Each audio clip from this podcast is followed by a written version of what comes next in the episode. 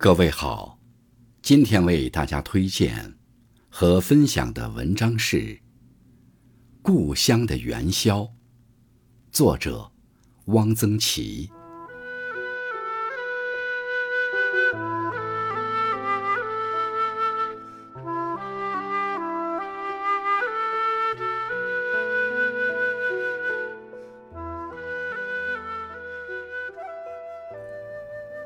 故乡的元宵是并不热闹的，没有狮子、龙灯，没有高跷，没有跑旱船，没有大头和尚戏柳翠，没有花担子、茶担子，这些都在七月十五迎会赛城隍时才有，元宵是没有的。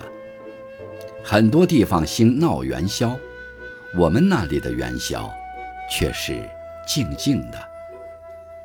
有几年，有送麒麟的，上午三个乡下的汉子，一个举着麒麟，一张长板凳，外面糊纸扎的麒麟，一个敲小锣，一个打叉，咚咚当当敲一气，齐声唱一些吉利的歌，每一段开头都是咯喳喳，咯喳喳。咯喳喳，麒麟送子到你家。我对这咯喳喳的印象很深，这是什么意思呢？这是状声词。状的什么声呢？送麒麟的没有表演，没有动作，曲调也很简单。送麒麟的来了，一点也不叫人兴奋。只听得一连串的咯喳喳、咯喳喳完了，祖母就给他们一点钱。街上掷骰子、赶老杨的赌钱的摊子上没有人，六颗骰子静静地在大碗底卧着，摆赌摊的坐在小板凳上抱着膝盖发呆。年快过完了，准备过年输的钱也输得差不多了。明天还有事，大家都没有赌性。草巷口有个吹糖人的，孙猴子舞大刀，老鼠偷油。北市口有捏面人的，青蛇、白蛇、老渔翁。老渔翁的蓑衣是从药店里买来的夏枯草做的。到天地坛看人拉天翁子及斗空竹。拉得很响，天翁子蛮牛似的叫。到泰山庙看老妈妈烧香，一个老妈妈鞋底有牛屎干了，一天快过去了。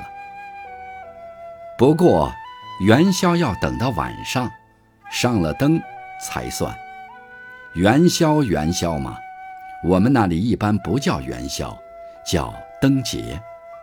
灯节要过几天，十三上灯，十七落灯，正日子是十五。各屋里的灯都点起来了。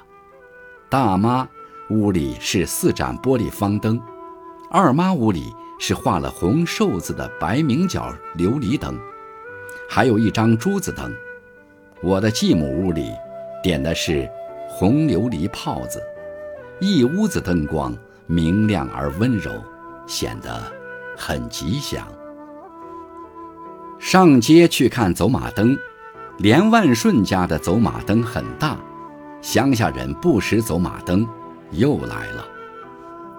走马灯不过是来回转动的车马人的影子，但也能看它转几圈。后来我自己也动手做了一个，点了蜡烛。看着里面的纸轮一样转了起来，外面的纸屏上一样映出了影子，很欣喜。乾隆河的走马灯并不走，只是一个长方的纸箱子，正面白纸上有一些彩色的小人儿，小人儿连着一根头发丝，烛火烘热了发丝，小人儿的手脚会上下动，它虽然不走。我们还是叫它走马灯，要不叫它什么灯呢？在外面的小人是唐僧、孙悟空，猪八戒、沙和尚，整个画面表现的是《西游记》唐僧取经。孩子有自己的灯，兔子灯、绣球灯、马灯。兔子灯大都是自己动手做的，下面安四个轱辘，可以拉着走。兔子灯其实不大像兔子，脸是圆的，眼睛是弯弯的，像人的眼睛，还有两道弯弯的眉毛。绣球灯、马灯都是买的。绣球灯是一个多面的纸扎的球，有一个篾制的架子。架子上有一根竹竿，架子下有两个轱辘，手执竹竿向前推移，球即不停地滚动。马灯是两段，一个马头，一个马屁股，用带子系在身上。西瓜灯、蛤蟆灯、鱼灯，这些手提的灯，是小孩玩的。有一个习俗，可能是外地所没有的。看围屏，硬木长方框，约三尺高，尺半宽，镶绢，上画一笔演绎小说人物故事。灯节前装好，一堂围屏约三十幅，屏后点蜡烛，这实际上是照得透亮的连环画。看围屏有两处，一处在炼阳关的偏殿。一处在附设在城隍庙里的火神庙，炼阳观画的是《封神榜》，火神庙画的是三国。围屏看了多少年，但还是年年看，好像不看围屏就不算过灯节似的。街上有人放花，有人放高升，不多的几只起火升到天上，吃灭了。天上有一盏红灯笼，烛灭为鼓，外糊红纸，一个长方的桶，里面点了蜡烛，放到天上。灯笼是很好放的，连脑线都不用，在一个角上系上线，就能飞上去。灯笼在天上微微飘动，不知道为什么，看了使人有一点薄薄的凄凉。年过完了，明天十六，所有店铺就大开门了。我们那里，初一到初五，店铺都不开门。初六打开两扇牌门，卖一点市民必需的东西，叫做小开门。十六把全部牌门卸掉，放一挂鞭，几个炮仗，叫做大开门，开始正常营业。年。